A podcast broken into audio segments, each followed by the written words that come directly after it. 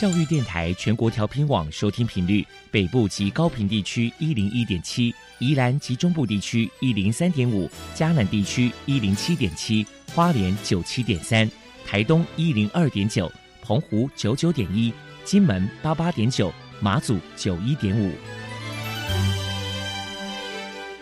爱是包容，爱是牺牲，爱是分享，爱是服务。因为爱，特殊教育充满了无限的可能。用爱关怀身心障碍同学的未来，用心倾听资赋优异子女的心声。欢迎老师、家长、同学们，大家一起加入特别的爱这个大家庭。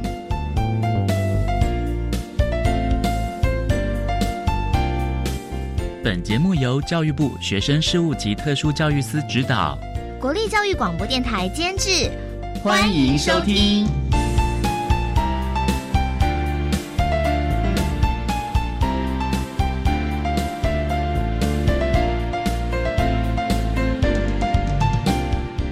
为爱，我们在空中相会。欢迎您再度收听《特别的爱》，我是小莹。这个节目在每个星期六和星期天的十六点零五分到十七点播出。今天节目将为您安排三个部分。首先，在“爱的小百科”单元里头，波波将为你安排超级发电机单元，为您邀请国立彰化师范大学物理系的教授吴仲清。吴教授为大家说明二零二二远哲彰化科学夏令营的相关情形。这个夏令营呢，是针对视觉障碍以及听觉障碍的孩子们所举办的。稍待也请吴教授为大家说明。另外，今天的主题专访为你安排的是《爱的随身听》，为您邀请国立台中教育大学特殊教育学系的教授兼副校长。侯真堂侯教授为大家说明增进人际关系，谈高等教育阶段跨障别学生夏令营的特色以及意义，希望提供家长老师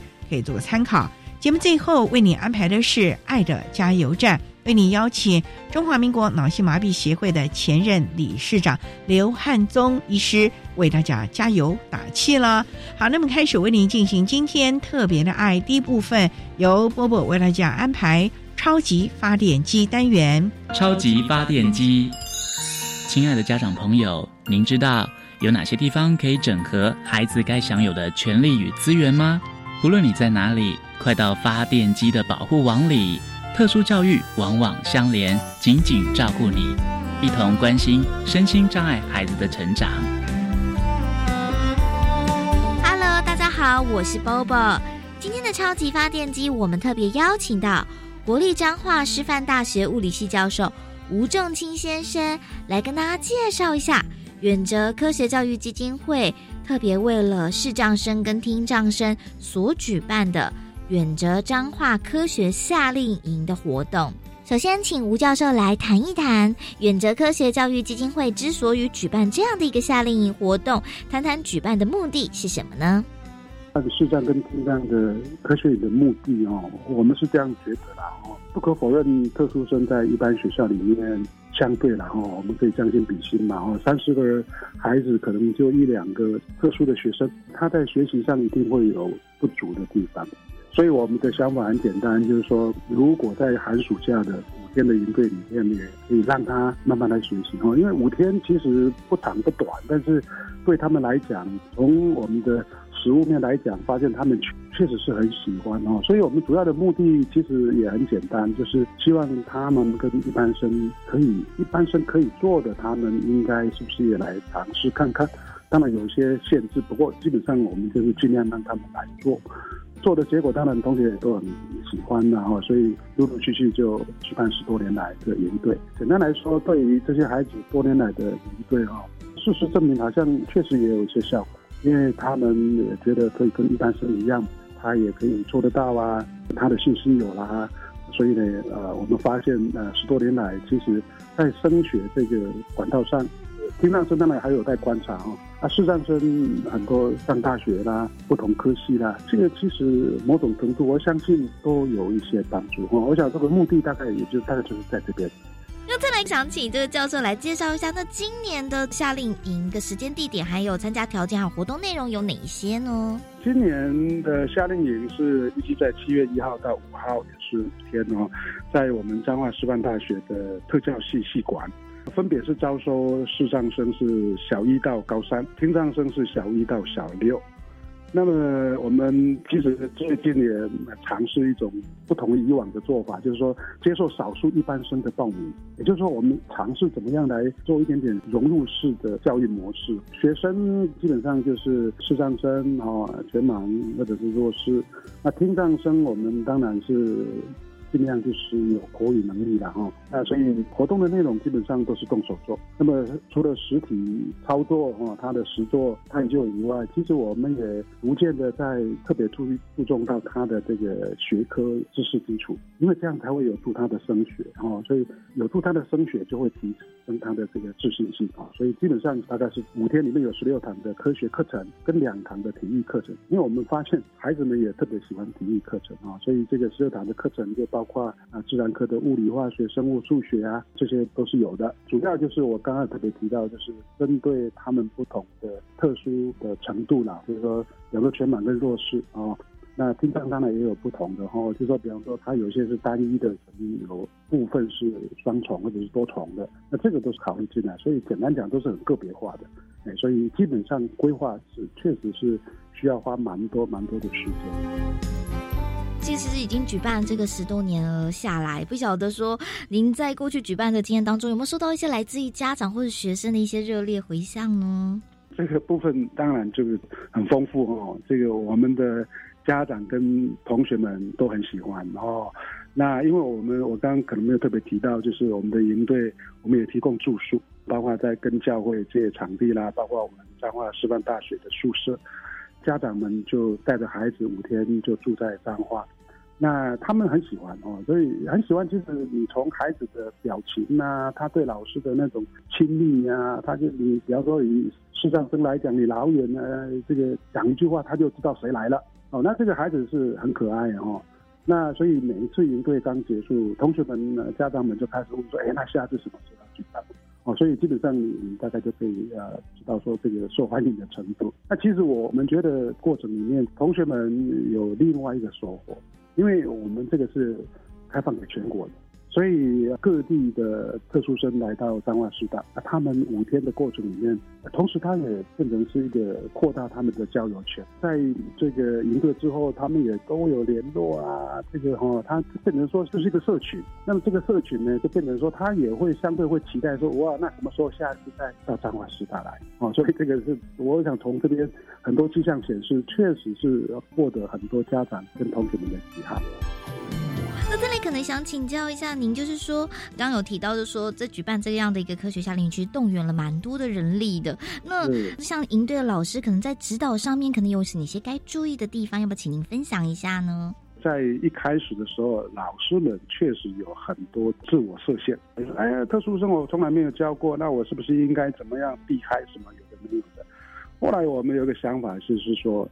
还有不用管那么多，就尝试嘛哦。你设限太多了，你反而绑手绑脚的。那当然，我特别刚刚也提到，就是说我们有大量的助教，所以在人力上，比方说你说哎，在操作面它需要很多的时间呐什么，可是我们人力加上来以后，在个别的操作上就会比较顺畅一点点哦。比方说我们示范班最少也有六十个啊，当然最近几年会有一点点减少哦。但是不管怎么讲，我们几乎呃有一对一。或者是一个助教对两个、三个哈都有，那这样在这个操作上呢，就比较能够有充分的人力。所以老师在指导上的这个该注意的话，其实我多年来的实务经验就是说，不必太设限，因为它确实是很个别化的哦。每一位特殊生他的障碍程度都不一样啊。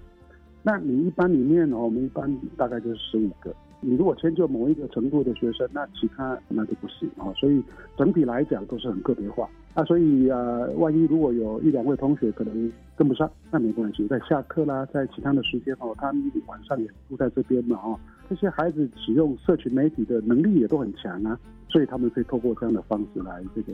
进一步学习哦。所以用这些，当他有任何困难的时候，我们再来想办法啊。这个对同学也是一种挑战嘛。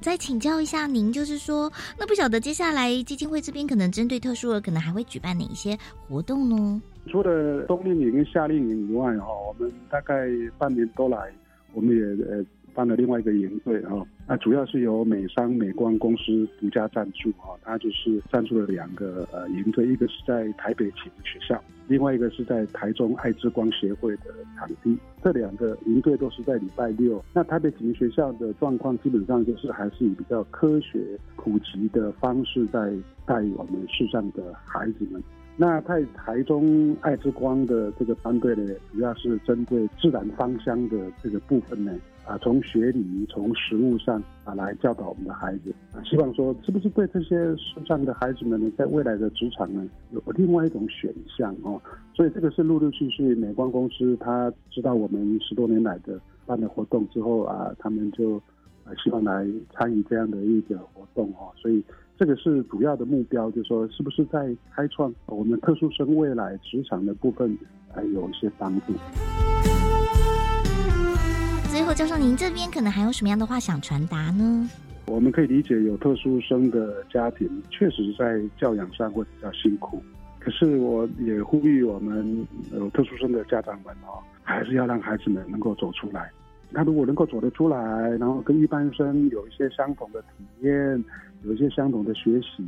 其实可以慢慢提升他们的那种自信心。因为孩子他有障碍，呃，某个程度他也会觉得是不是我就不如别人。但是他如果愿意跨出一步，其实学习上我们的发现没有差别太大。当然有部分会有一些限制，可是整体而言，他们的学习我可以这样讲，某一些部分甚至更好。因为视觉啦、听觉的不好，可能在另外一个部分的感官呢还特别敏锐。那我们就来开发它这个部分的一种特别的地方。当然，除了呼吁家长把特殊的孩子们带出来以外，同时我们也呼吁我们的这个家长们，我们大家一起来共学。所以，绝对是一一定要亲师生的配合哈。那当然特别呼吁了哈，就是说我们有一些特殊生的部分哈。他有时候也不是单一的障碍哈，有些情绪上啊，哦，只是其他部分的一种障碍哈，所以我们也要特别来留意他嘛。就说你你各种障别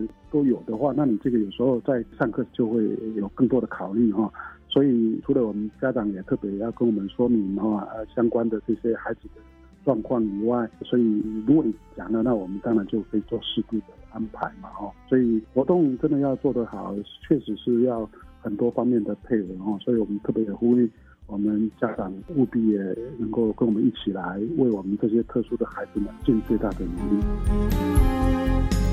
非常谢谢国立彰化师范大学物理系的教授吴仲清先生接受我们的访问，现在我们就把节目现场交还给主持人小莹。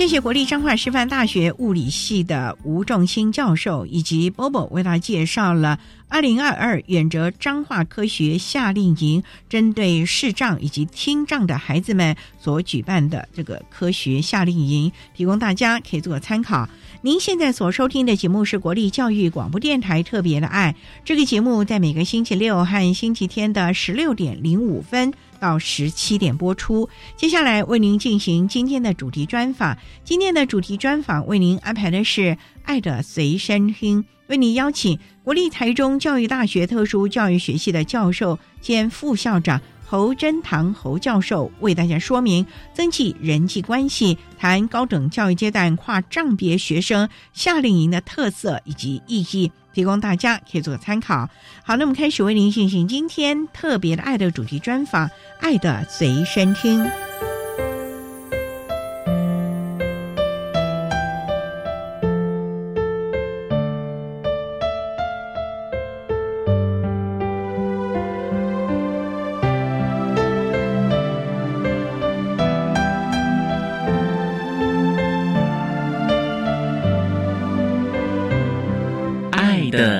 身听。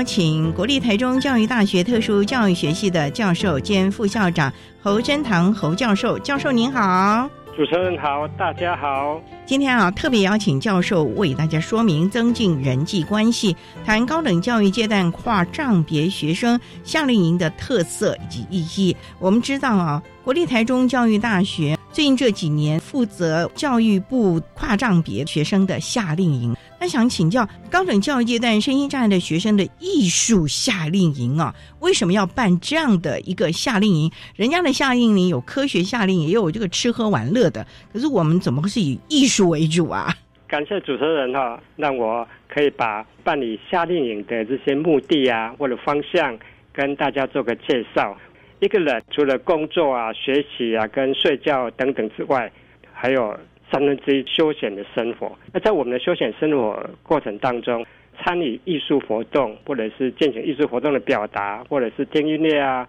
或者是欣赏艺术啊，日常生活当中的美景的欣赏等等，这个都是涉及到艺术欣赏或艺术表现的部分。所以，他在我们日常生活当中扮演了一个蛮重要的润滑剂的一个角色。那也是一个学生，假如有艺术才华，可以透过这样的一个途径去展现，或者是透过艺术的媒介啊，让自己疗愈啊、舒缓身心，得到一些启发，或者是问题的解决等等。所以，透过艺术的角度，我想在我们日常生活当中，每一个人呐，都是很重要了。那对比较有特殊需求的学生。他们也希望有这样的一个机会去参与，然后从参与过程当中改善他们的生活品质，或者是情绪的陶冶问题的一个解决。所以，我们期待艺术的角度给大家新的探索跟学习啊。就像教授所说的，要给这群特殊需求的孩子们也有一些艺术的陶冶，协助他们。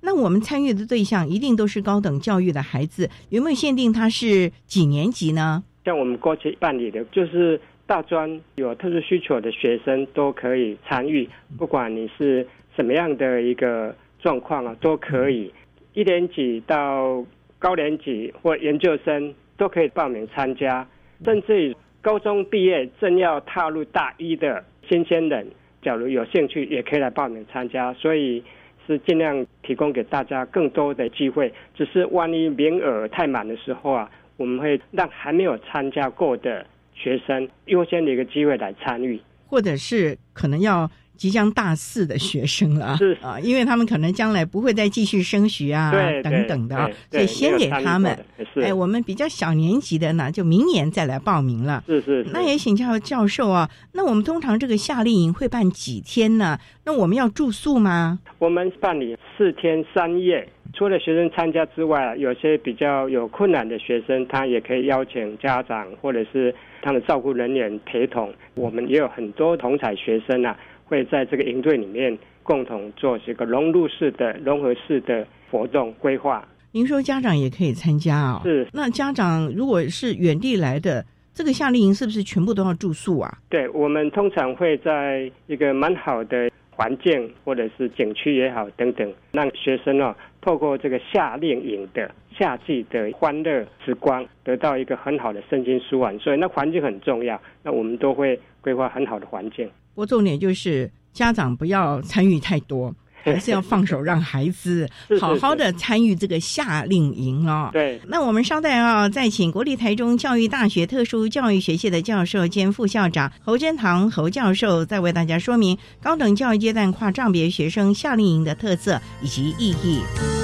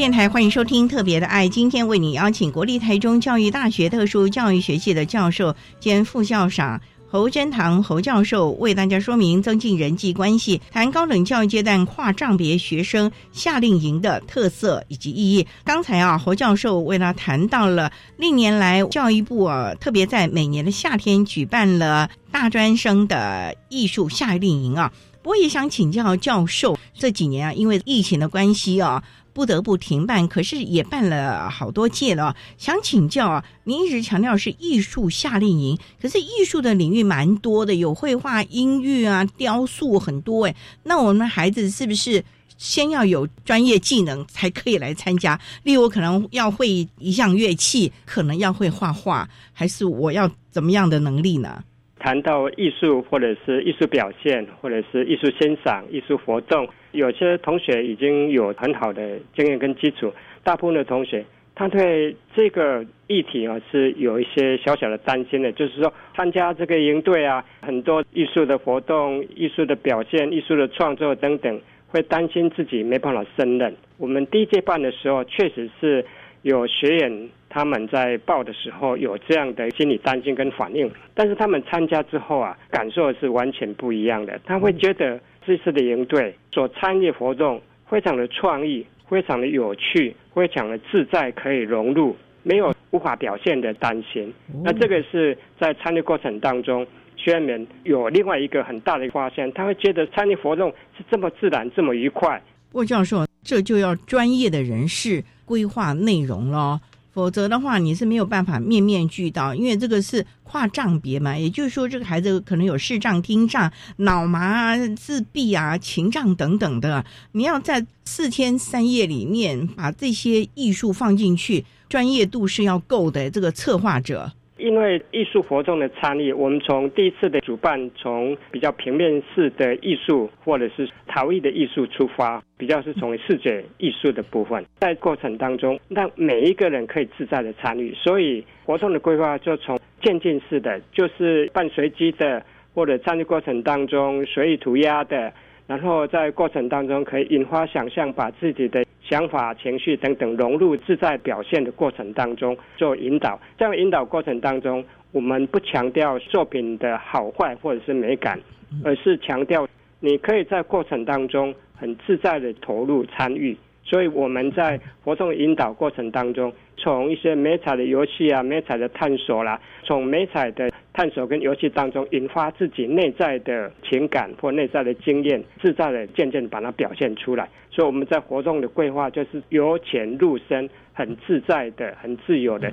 自发性的去做创意想象的一个表现。所以每一个人在参与过程当中，就看到自己创意的展现。别人创意灵感的一个出现，也在作品当中把它呈现出来。这样的过程，彼此都感到惊讶跟乐趣，再加上彼此的分享跟交流，就可以把整个环境的融入、他的喜好、他的收获，还有大家分享的情感、人际的交流，充分的把它呈现出来。所以，其实借由这个直接动手操作，利用这些运用这些美材啊，让孩子可以尽情的展现他的。内心世界，我觉得这也是让孩子学会了怎么样借由这些艺术的媒材抒发，甚至于调整自己的情绪了。那我们稍待啊，再请国立台中教育大学特殊教育学系的教授兼副校长侯真堂侯教授，再为大家说明高等教育阶段跨障别学生夏令营的特色以及意义喽。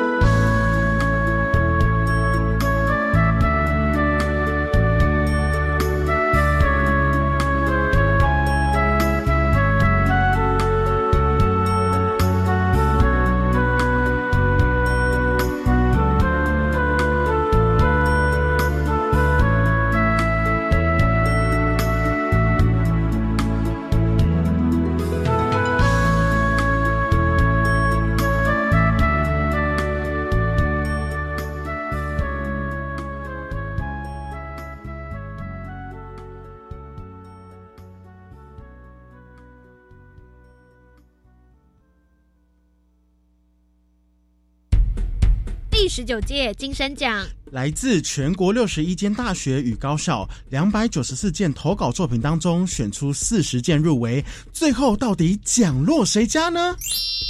七月四号中午十二点，教育电台生动全世界脸书粉丝专业将进行直播，公布得奖名单。欢迎观看直播，为入围的学生加油鼓励，加油加油！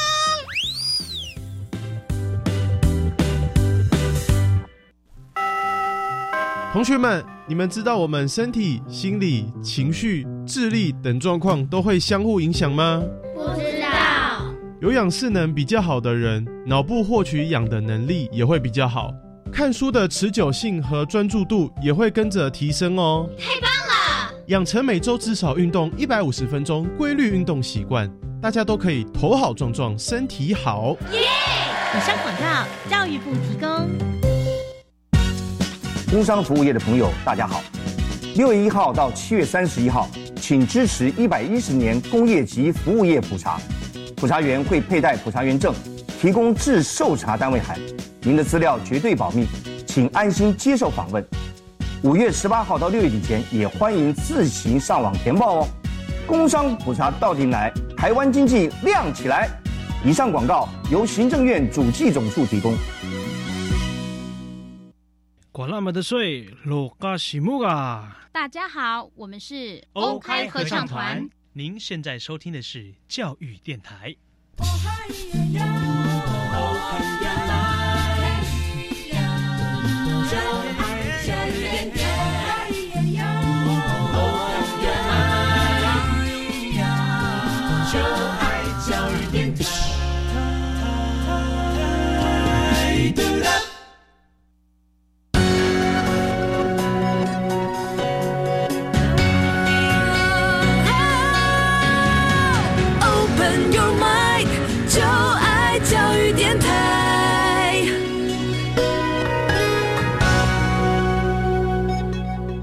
电台欢迎收听《特别的爱》这个节目，是在每个星期六和星期天的十六点零五分到十七点播出。今天为您邀请国立台中教育大学特殊教育学系的教授兼副校长侯真堂侯教授，为大家说明增进人际关系，谈高等教育阶段跨障别学生夏令营的特色以及意义。那刚才在节目的第一部分，侯教授已经为他简单的说明了。跨障别学生夏令营，尤其在艺术所成就的以及所要展现的意涵呢。不过，教授也想请教，这几年来，我们常看到，不管是特殊教育，甚至于很多的教育体系啊，甚至成人的教育，都常常谈到艺术治疗这个部分呢。教授可不可以为大家来介绍什么叫艺术治疗呢？那他要用什么媒材呢？还有，他真的有达到这个治疗的成效吗？艺术治疗这个专业，因为它融入了艺术美彩表达的媒介这个成分，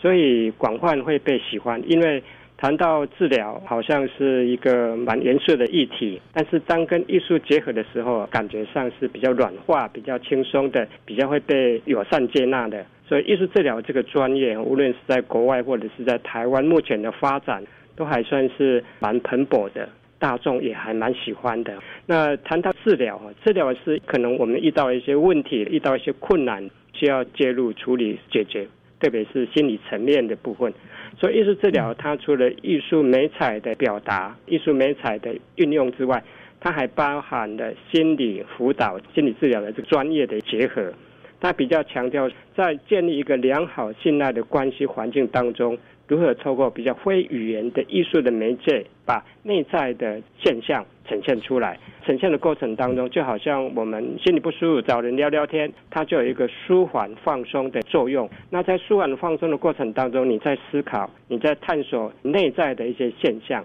更重要的就是有一个专业的治疗师或者一个协助者在旁边陪伴你，给你同理，给你做引导。给你做问题的潜能的探索，在过程当中，如何去找到自己的潜力，解决自己的问题，这个是在治疗专业里面很被强调的地方。所以，他比较强调透过非语言沟通表达的途径，来帮助你去探索内在的世界，让你对自己有更多的了解，对自己的问题情境有更多的领悟，可以去做问题的解决。未来更前瞻的人格的发展或心理的发展，帮助自己。这个是从治疗的层次。那我们的艺术治疗夏令营来参与的学生非常多元，彼此之间刚开始还蛮陌生的，所以我们要建立一个支持的。关系跟环境在短短的三四天是比较不容易的，所以，我们夏令营里的艺术活动包含了多个层次，包括艺术教育的层面、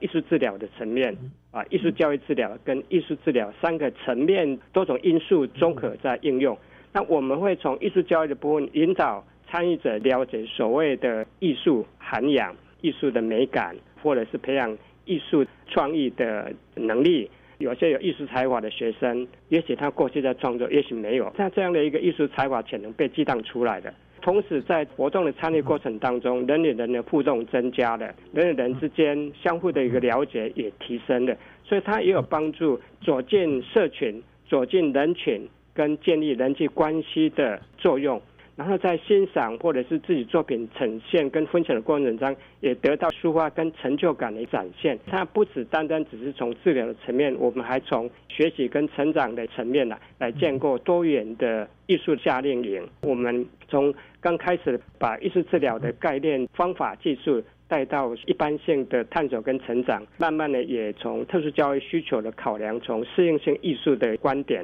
让每一个参与者。都能依照他的需求能力满足他要成长的一个方向了，就是从通用概念、通用设计的理念来规划我们的课程活动跟美彩的使用。这个是目前我们在推适应性艺术活动，从多元的角度来建构这样的一个课程。那这样的课程，我们也期待就是说，哎，社会大众也可以考量去应用了，不一定单一的限制在某一个。点上面有时候这个就会比较受限哦。以上是一些想法分享。郭教授，那就很好奇，既然这个艺术治疗啊，你刚刚提到的是包括了心理啊、智商啊这个部分的辅导，是，所以从事这一方面的指导人员啊，是不是本身要是专业的心理师啊，或者是必须要有专业的证照？才可以来进行艺术治疗，甚至艺术教育这个部分呢？这个确实是很重要。专业艺术治疗当然是希望有艺术治疗师，那因为目前国内并没有被官方认证艺术治疗师的，艺术治疗协会他们有专业认证的艺术治疗师，所以他是需要经过严格的专业训练，比较适合去执行艺术治疗。那我们这个团队里面，引导指导的人员也是多专业的，比如说有从事美术史的专业的教授，他从艺术教育的层面出发；那有艺术策划策展那个教授，从活动的规划、艺术教育了解部分呢做一些规划。那我们里面也有艺术治疗方面专精的教授，我本身也长期投入艺术治疗方面的研究啦，跟实务的学习。那另外还有一位教授。是大专智商中心主任，他也是具有国内艺术治疗师专业协会的认证，共同做参与。因为我们是做藏北，所以哪一种学生在这个团体里面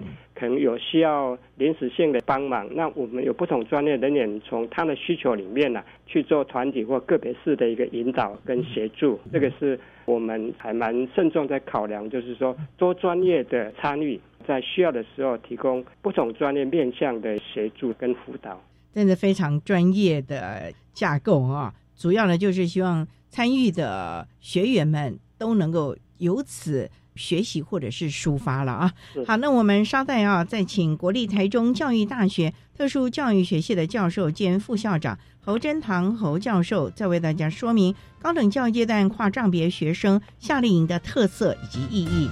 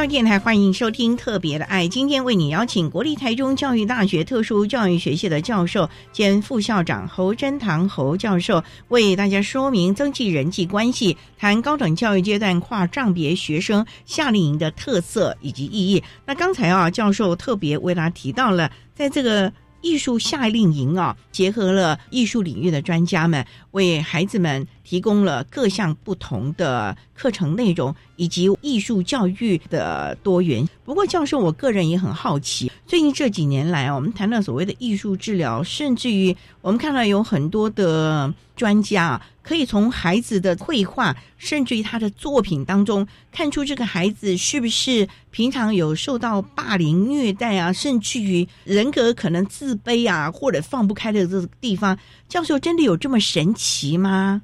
确实，在活动的过程当中，有些小朋友、青少年或者是成人，包括老人等等，他会把他很在意的、潜藏在内心的这些状态。也许他没有管道，或者是不敢开口跟人家讲等等的。透过这个非语言的沟通，就是艺术的媒介，他会不知不觉的把它展露出来，展露他内心很在意的一个状况。所以可以从作品的内容当中跟参与者探讨，那他会呈现出他内心真正困扰的一个状态。那另外一方面，从一些色彩啊，或者一些造型啊。表现当中，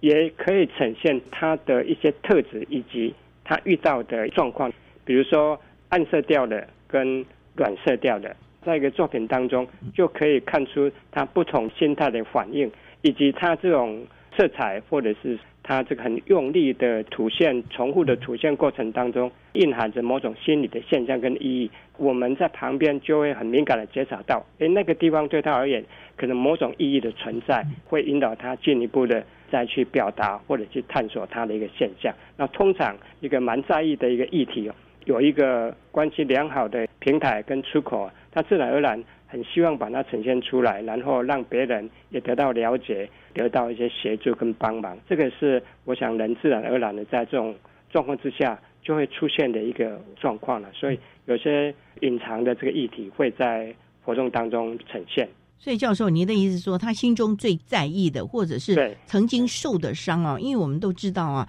人有的时候会隐藏，或者是他其实自己也不知道哪些事情是他真的受到伤害，他可能就隐忍。尤其我们华人呢，比较强调所谓的逆来顺受，所以常常会遭受到一些所谓的情绪勒索啊，或者等等的。所以，这久而久之，是不是也可以从这些艺术作品当中去看到他这个部分？专业人士也可以借此慢慢的疏导，让他可能放下啊等等的呢。主持人刚刚讲的非常好，就是放下这两个字啦。因为很在意的事情，你假如一直压在心中，压久了，那个气没有消掉，所以它会累积的越来越多，有时候会爆炸了，甚至在某个点当中就爆发出来哦。所以如何让它去慢慢的释放？舒缓出来，这个是要一个管道。在艺术的活动、艺术的表达过程当中，我们就是提供他抒发情绪的一个管道。比如说，你一个很在意、很情绪、很激动、很忧郁的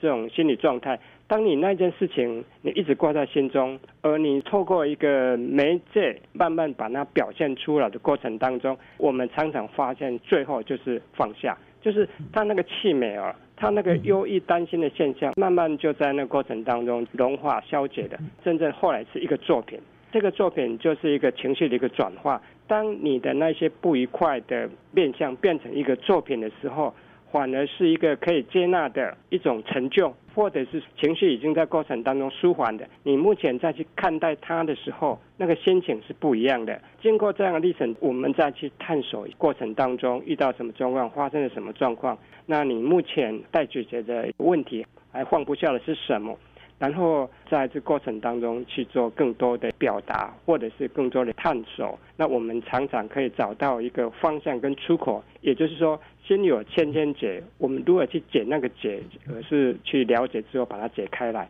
人就会过得比较健康，比较能够让自己面对未来更加的有朝气。所以，教授啊，像我们特殊教育的。领域当中啊，老师们是不是可以运用艺术的观察？尤其有一些口语表达能力不好的，像有一些中重度的自闭症者，或者是情障，甚至于其他障别的，他就不善于沟通的，是不是可以借由特教老师或者是专团分析之后，对症提供最好的教学策略了？是是是，假如说我们环境当中有提供这样的一个平台，提供这样的机会，我想对特教生也好，或者对普通生也好，都是一个非常好的辅导途径。也就是辅导比较小的一个小朋友，比较有特殊困难的一个小朋友，或者是成人也好，青少年也好，提供这个比较非语言的一个媒介的方式。因为有时候这些，比如刚刚主任提到呢，中重度这种障碍的，或者是多重障碍的，他们的语言表达有时候受限，透过非语言的涂鸦啦，或者是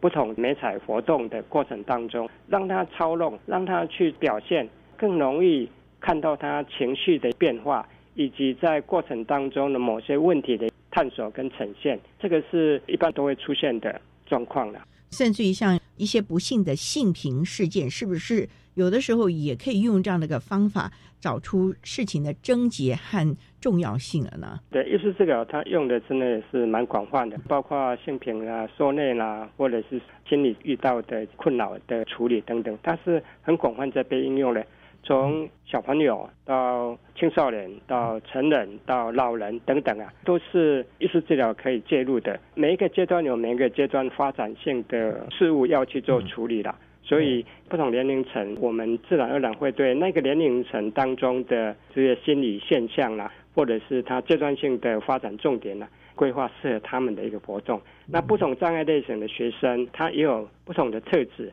那我们在做艺术活动的规划或者表现的部分，也会从适应性艺术的观点、调整的观点，让他们可以很顺畅的去参与艺术的活动。不过，那国内有没有一些正式的教学的场域，有开像艺术治疗这样的课程啊？像我们的特教系或者是相关的系所呢？目前相关的系所在大学里面开有艺术治疗的，就我所知，包括智商心理，或者是临床心理，或者是特殊教育系、美术系，或者是社工、护理方面等等。有些学校会把艺术治疗作为学生可以选修的一个课程，通常开出来，大部分也蛮受学生欢迎的。因为艺术治疗除了理论的学习之外，还有很多是实物的活动。实物的活动，一方面是体验学习，另一方面，其实我们在体验的过程当中，自己也可以感受到那种被疗愈的真实状态了。所以，被参与者哈，学习者。其实也都蛮高兴的，所以自己要有深深的体悟啊，是临床上才能够应用了啊。是是。好，那我们稍待再请国立台中教育大学特殊教育学系的教授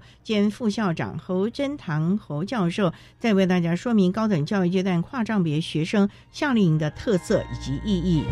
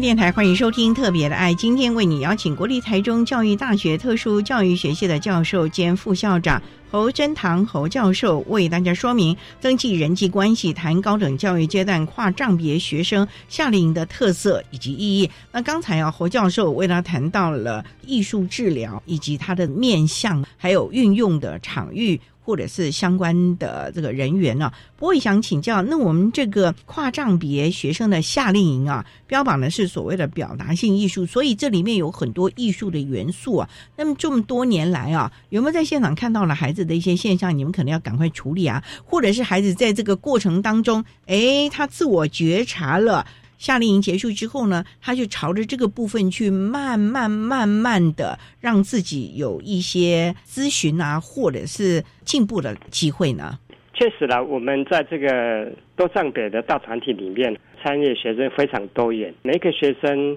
有不同的经验背景，所以在这个活动过程当中，多多少少大家会有不同的内心状态一个呈现呢。整体而言，所有参与的同学。他在这个团队当中，这个小组当中，彼此都建立一个非常好的相互支持的默契，就是如何去支持别人、鼓励别人、赞美别人或者帮助别人，这个都有了。但是有时候某些特质是自己无法控制的，比如说我是一个很冲动的人，那我在活动的时候，在有个团体互动的时候，我就很期待赶快做完，别人也赶快执行活动。但是有些人就比较慢半拍的，当这个冲动跟慢半拍在一起，就会产生一些人际当中的一个小小的摩擦跟冲突，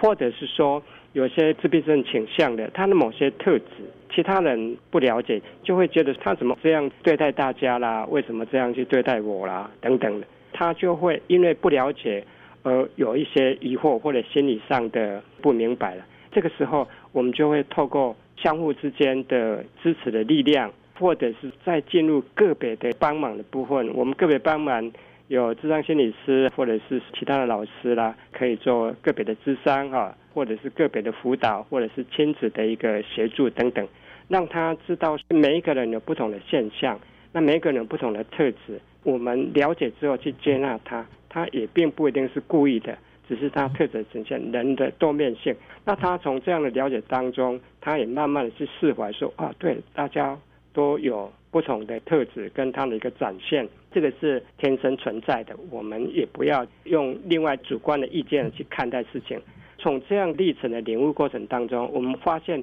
即使是短短的四天三夜下来，大家那种喜悦跟感受，还有相互的支持了解。是有很大的转化跟改变的，特别是在活动结束的综合的讨论或者闭幕式的时候啊，大家的一个心情分享啊，我们就可以感受到那一份成长的力量。而有时候协助我们的旅行社啊，那个老板呢，每次看到大家在分享。他都很激动啊，激动都掉下眼泪了，好几年都掉下眼泪，他就很感动了啊，就是看到大家的一个成长跟变化。但有些学生原来是没有画画的经验，从这样的一个探索过程当中，他会体验到说啊，绘画可以这么快乐啊，可以这么自由不拘格式，那内在的情感可以充分表现出来，他就好像进入一趟美术或者是艺术的奇幻之旅，他变成对艺术很感兴趣。就是把内在的一个心情很直接的透过艺术的媒介去把它表现出来。这个学生变得很喜欢创作了，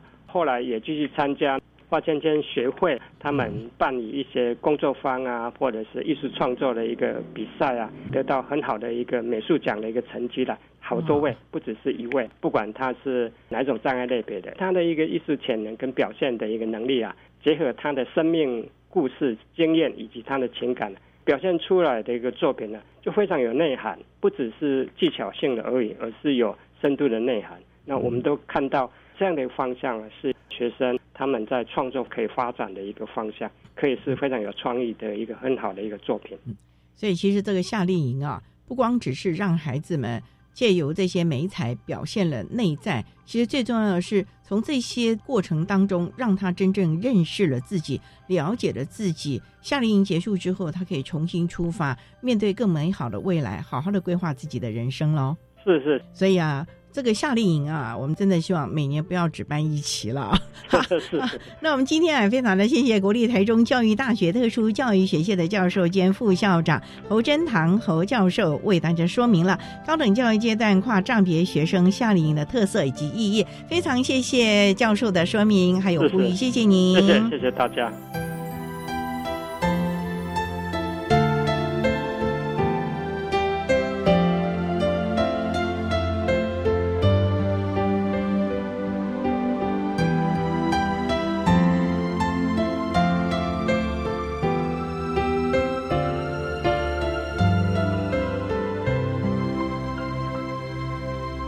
谢国立台中教育大学特殊教育学系的教授兼副校长侯真堂教授为大家说明了高等教育阶段跨障别学生夏令营的特色以及意义，希望提供大家可以做参考。您现在所收听的节目是国立教育广播电台特别的爱节目，最后为你安排的是爱的加油站，为您邀请中华民国脑性麻痹协会的前任理事长刘汉宗医师为大家加油打气喽。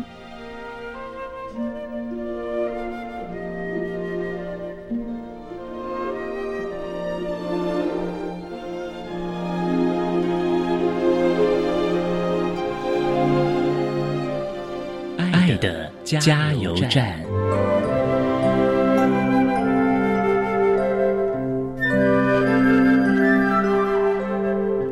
各位听众，大家好，我是中华民国脑性麻痹协会前理事长刘汉忠医师。针对脑性麻痹孩子的休闲活动或正向心态的建立，有以下几点的呼吁。最最重要的是。以平常心来对待他们。他们因为肢体的活动，所以你看起来会觉得有点怪异。以外，脑性麻痹是不会传染的，而且他们都是非常善良的。第二个就是，如果他们需要帮忙的时候，请这位人士呢不吝于伸出你的援手帮忙，不论是他在哪个部分啊，说今天可能上车不方便，或者说他在各个方面有需要帮忙的时候，也都请大家能够伸出援手来帮忙他们。这样子的话，让我们的社会变得和乐同融的一个美好的社会。谢谢。